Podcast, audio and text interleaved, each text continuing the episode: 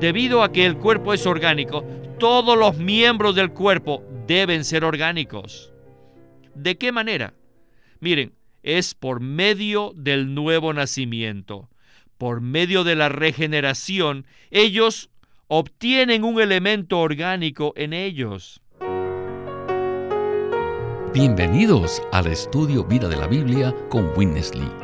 Un estudio completo, detallado y riguroso, libro por libro, desde Génesis hasta Apocalipsis que se centra en experimentar a Cristo como vida a fin de cumplir el propósito eterno de Dios.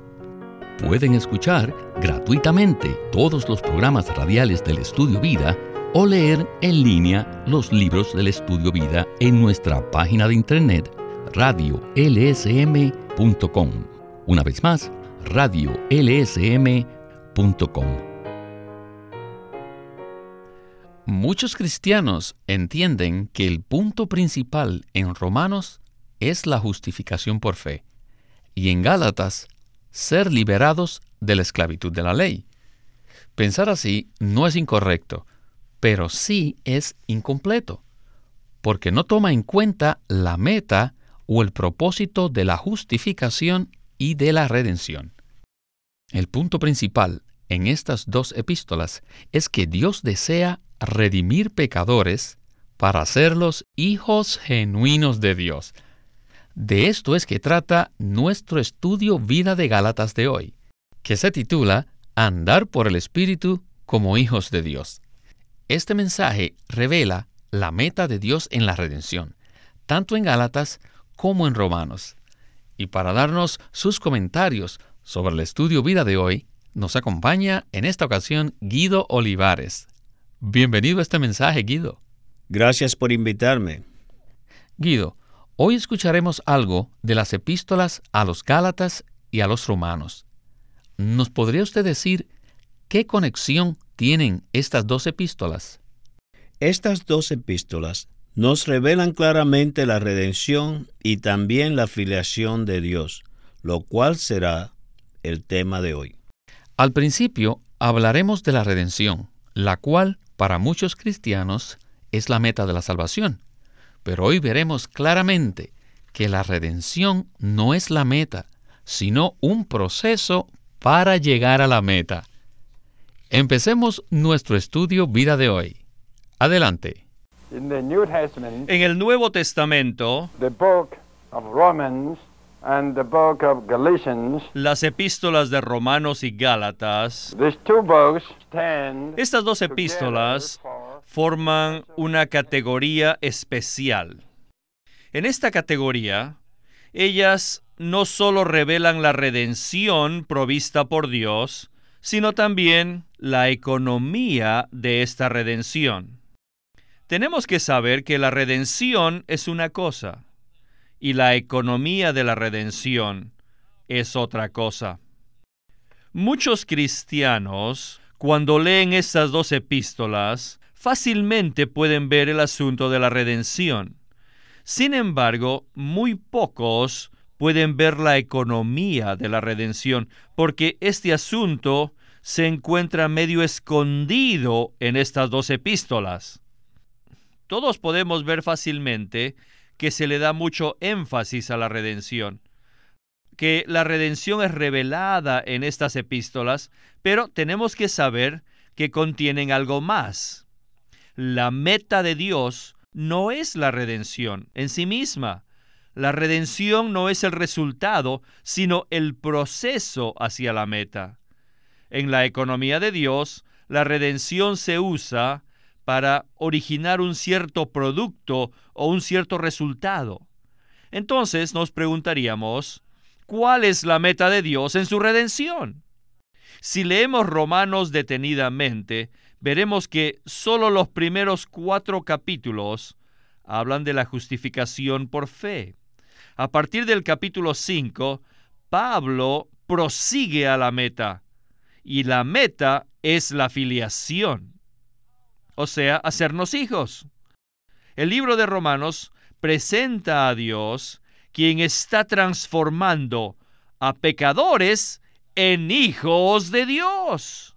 En otras palabras, cómo Dios produce hijos de seres pecaminosos. Este es el enfoque del libro de Romanos. Aquí es donde vemos la economía de Dios. Dios produce hijos de seres humanos pecadores. De esto consiste la economía de Dios. No se trata de simplemente redimir a pecadores perdidos, sino de redimirlos con miras a hacerlos sus muchos hijos. Dios tiene una economía para producir a muchos hijos de pecadores redimidos.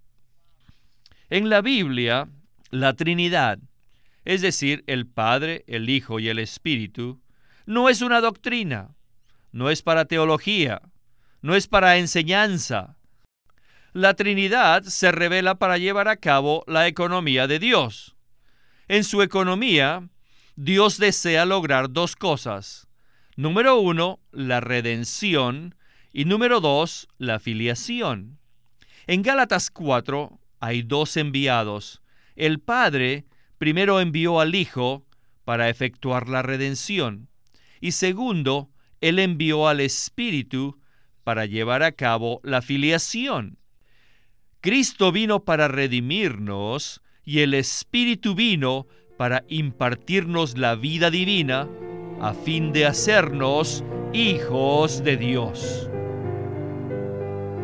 Como hemos dicho, tanto Romanos como Gálatas presentan de manera maravillosa la redención que Cristo efectuó. Y muchos cristianos valoran mucho la redención, sin embargo, no tienen la menor idea de lo que sigue adelante en su vida cristiana. La redención tiene una meta o resultado. Guido, ¿nos podría usted decir cuál es esa meta? Hemos escuchado claramente que la redención en sí misma no es la meta de Dios. Sí, apreciamos la redención porque nos salva de la perdición. Sin embargo, tanto Gálatas como Romanos nos revelan que la redención tiene una meta, y esa meta es la filiación. En otras palabras, Dios nos redime a nosotros, los pecadores, y nos hace sus hijos genuinos en vida.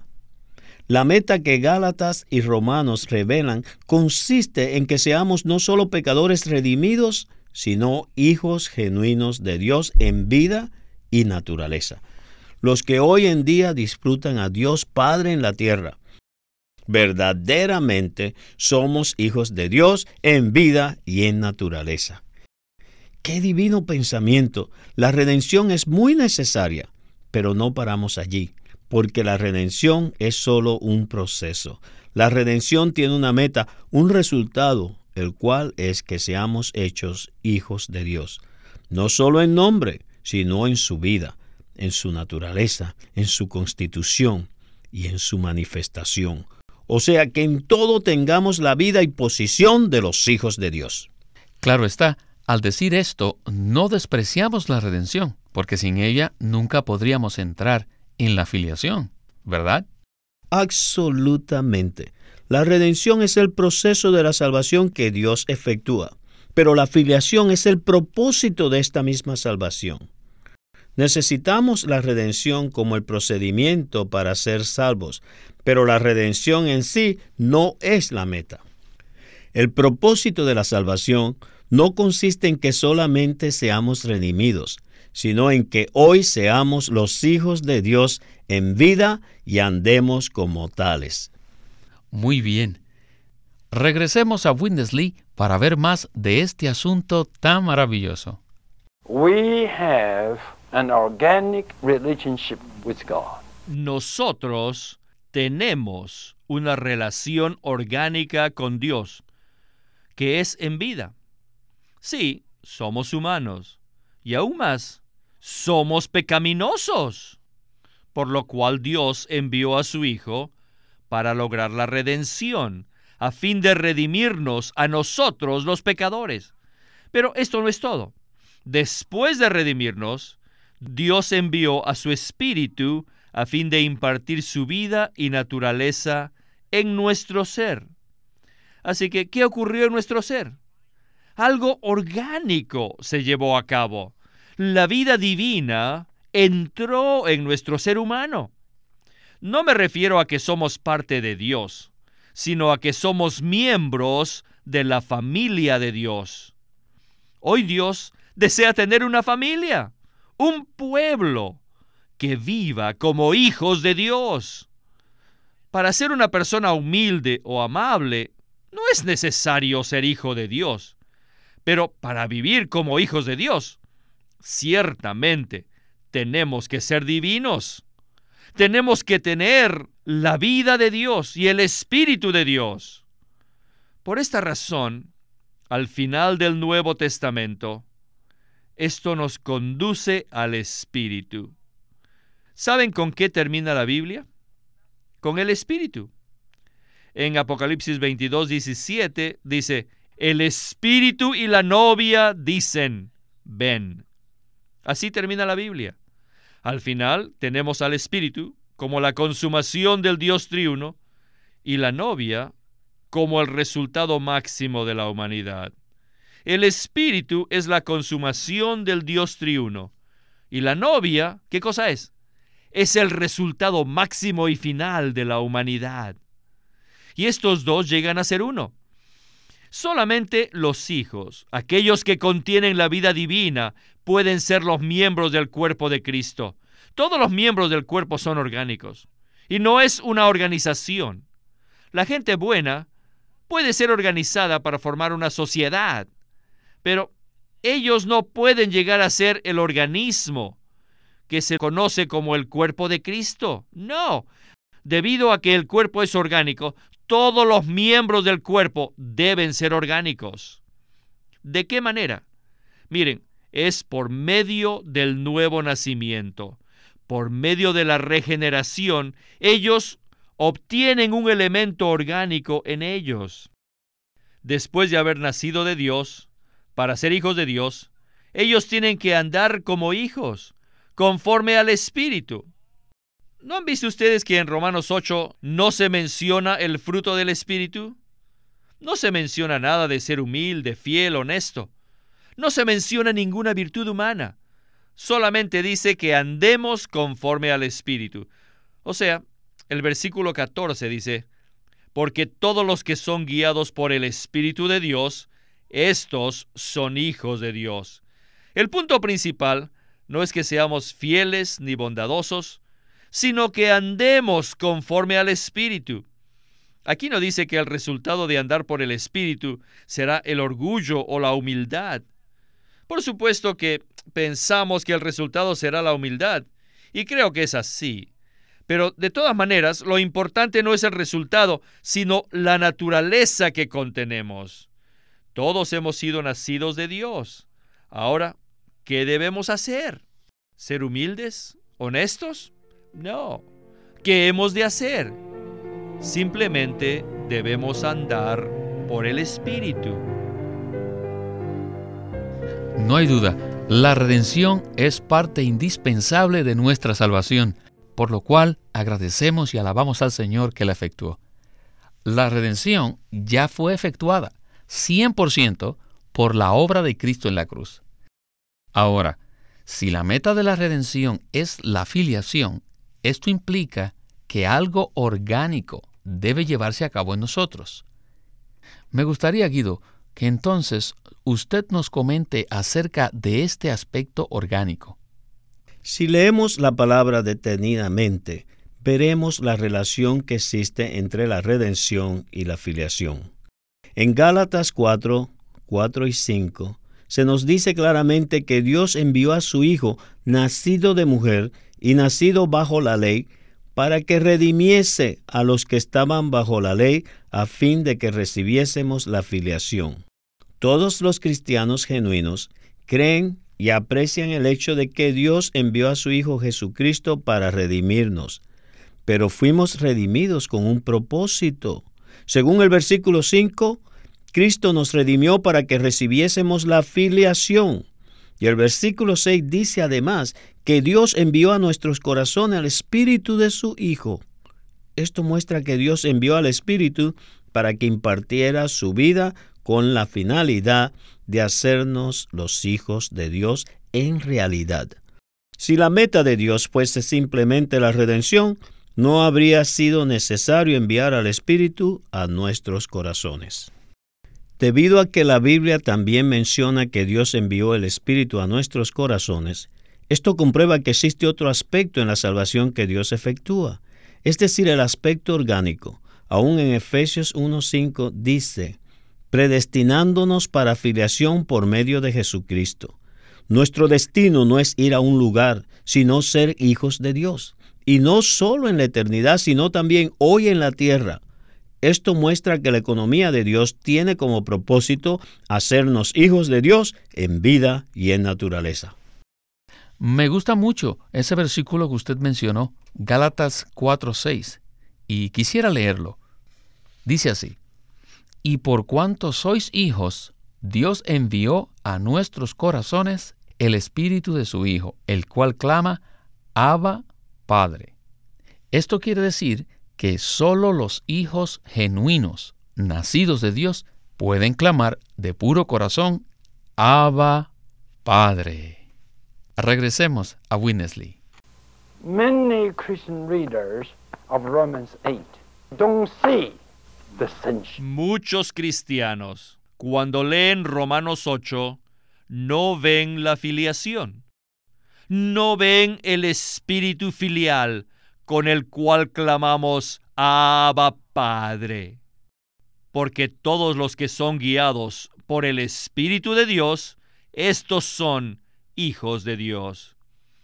Además, el versículo 29 dice, porque a los que antes conoció, también los predestinó para que fuesen hechos conformes a la imagen de su Hijo, para que Él sea el primogénito entre muchos hermanos. Los muchos hermanos de Cristo son los muchos hijos de Dios. Por tanto, en Romanos 8 sí tenemos la filiación. Miren, en Romanos se nos dice que la redención es para la filiación, que Dios nos redimió a fin de que fuésemos hijos de Dios. Ahora, en Gálatas 3, 13 y 14 dice casi lo mismo. Cristo nos redimió de la maldición de la ley, hecho por nosotros maldición, porque está escrito, maldito todo el que es colgado en un madero, para que en Cristo Jesús la bendición de Abraham alcanzase a los gentiles, a fin de que por medio de la fe recibiésemos la promesa del Espíritu. Luego, el capítulo 4 dice claramente en el versículo 4 que Cristo fue enviado por Dios, nacido de mujer, para ser crucificado en la cruz, para enviarlo como el Espíritu, a fin de que recibiésemos la filiación. Solamente estas dos epístolas dicen lo mismo, que clamemos Abba Padre por el Espíritu. Esto comprueba que estas dos epístolas se refieren a la misma cosa que la redención es para la filiación. Finalmente dice, andad conforme al Espíritu. Qué bueno es que en ambas epístolas no se nos dice que hemos de andar conforme a cierta doctrina, ni tampoco según cierta enseñanza o exhortación. No, no dicen esto. Pero las dos epístolas nos dicen que tenemos que andar conforme al Espíritu. No importa que bien nos comportemos, porque a menos que andemos conforme al Espíritu, no andaremos como hijos de Dios. En la economía de Dios, el factor básico es que hemos sido engendrados de Dios y que ahora somos hijos divinos de Dios, los que poseemos su vida y naturaleza divina. Dios quiere ahora que andemos conforme al Espíritu como hijos de Dios. El resultado de andar por el Espíritu no es nuestra responsabilidad, sino la del Espíritu. Pero nuestra responsabilidad es simplemente andar conforme al Espíritu.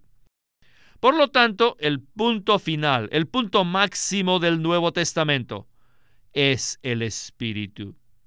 Nuestra vida, nuestro comportamiento, nuestra conducta, nuestro andar, todo debe ser completamente conforme al Espíritu. Hemos escuchado que tanto Romanos como Gálatas revelan que la meta de la redención es la filiación, y esta filiación es orgánica y la lleva a cabo el Espíritu. Ambas epístolas nos exhortan a clamar Abba Padre.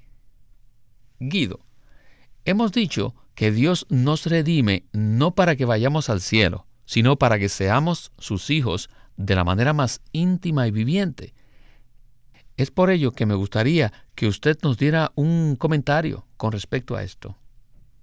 Verdaderamente Dios anhela tales hijos. Aún el término hijo implica cariño. No somos solamente sus esclavos para servirle, ni tampoco somos solamente sus criaturas redimidas que lo adoran. Dios nos llama sus hijos. Esto implica que tenemos la vida y la naturaleza de Dios el Padre. Y la prueba de que somos sus hijos es que podemos clamar, Abba Padre, Abba Padre. Para cualquier persona es muy fácil decir Dios mío, especialmente cuando ocurre algo malo. Y algunos otros dicen, oh Señor, pero solamente un hijo genuino puede clamar, Abba Padre. Solamente un hijo genuino reconoce y tiene una sensación subjetiva y profunda interiormente de que Dios es su Padre en verdad. Qué maravilloso es entrar en una relación tan íntima con Dios, en la cual realmente seamos sus hijos. Me gusta repetir esta frase, hijos de Dios. Esto no es solamente un nombre, sino nuestra realidad. Clamar Abba Padre no es solamente una práctica, sino que es una expresión de la relación íntima y el amor que experimentamos de nuestro Padre. Qué privilegio es ser hijos de Dios. Me alegra mucho ser un hijo de Dios, en realidad y en experiencia.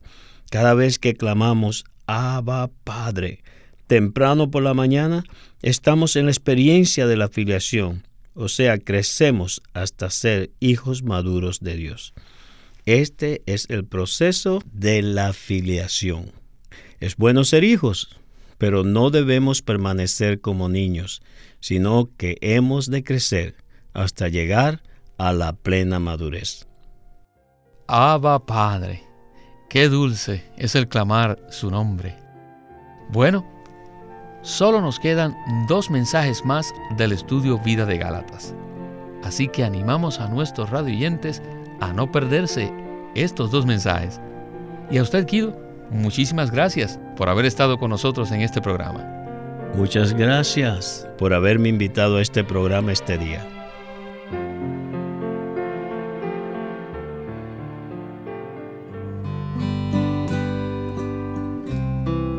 Queremos presentarles el libro Cómo estudiar la Biblia por Watchman Nee.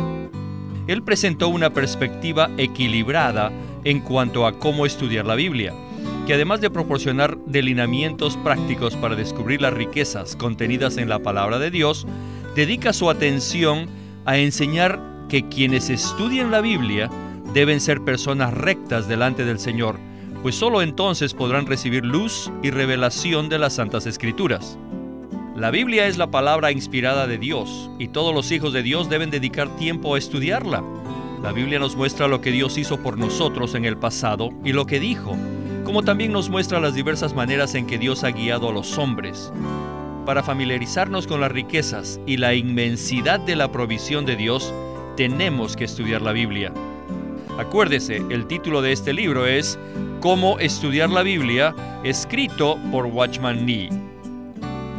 Watchman Nee llegó a ser cristiano en la China continental en 1920 a los 17 años de edad y ese mismo año comenzó a producir sus primeros escritos. En casi 30 años de ministerio se demostró claramente que él era un don especial que el Señor dio a su cuerpo con el fin de adelantar su obra en esta era. En 1952 fue encarcelado por su fe en Cristo y permaneció en la prisión hasta su muerte en 1972. Sus palabras, sus escritos, continúan siendo una rica fuente de revelación y provisión espiritual para el pueblo cristiano de todo el mundo. Witness Lee nació en 1905 y fue criado en una familia cristiana. A la edad de 19 años fue completamente capturado para Cristo, a quien se entregó incondicionalmente para predicar el Evangelio el resto de su vida. Al comienzo de su servicio al Señor, conoció a Watchman Nee, quien ya era reconocido predicador, maestro y escritor, y con él sirvió en la casa publicadora llamada Librería Evangélica de Shanghai. En 1949, Witness Lee fue enviado por el hermano Ni y sus colaboradores a que saliese del país a Taiwán para asegurarse que lo que el Señor les había dado no se perdiera. Y allí comenzó la obra de predicación y publicación, por lo que también experimentó la abundante bendición del Señor. En 1962, el hermano Lee recibió la carga de ir al occidente y fue y se estableció en California durante sus 35 años de servicio en los Estados Unidos, ministró en reuniones semanales, conferencias, entrenamientos, dio miles de mensajes y publicó más de 400 libros, los cuales se han traducido a más de 14 idiomas. Su última conferencia, antes de fallecer, fue en febrero de 1997 a la edad de 91 años. El estudio vida de la Biblia se centra en la experiencia de Cristo como vida, en el aspecto práctico de la unidad de los creyentes. A través de los mensajes del estudio vida, Winnesley recalcó la importancia de que nosotros crezcamos en vida y ejerzamos nuestra función como cristianos a fin de que el cuerpo de Cristo pueda edificarse a sí mismo en amor. Queremos animarlos a que visiten nuestra página de internet libroslsm.com. Allí encontrarán los libros impresos del Ministerio de Watchman Nee y Witness Lee, la Santa Biblia versión recobro con sus notas explicativas y también encontrarán folletos, himnos, varias publicaciones periódicas y libros en formato electrónico. Por favor, visite nuestra página de internet libroslsm.com. Una vez más, libroslsm.com o llámenos a nuestro teléfono gratuito 1-800-810-1149. 1-800-810-1149. Además, si desean, pueden comunicarse con nosotros enviándonos un correo electrónico a estudiovida.lsm.org. Una vez más, estudiovida.lsm.org.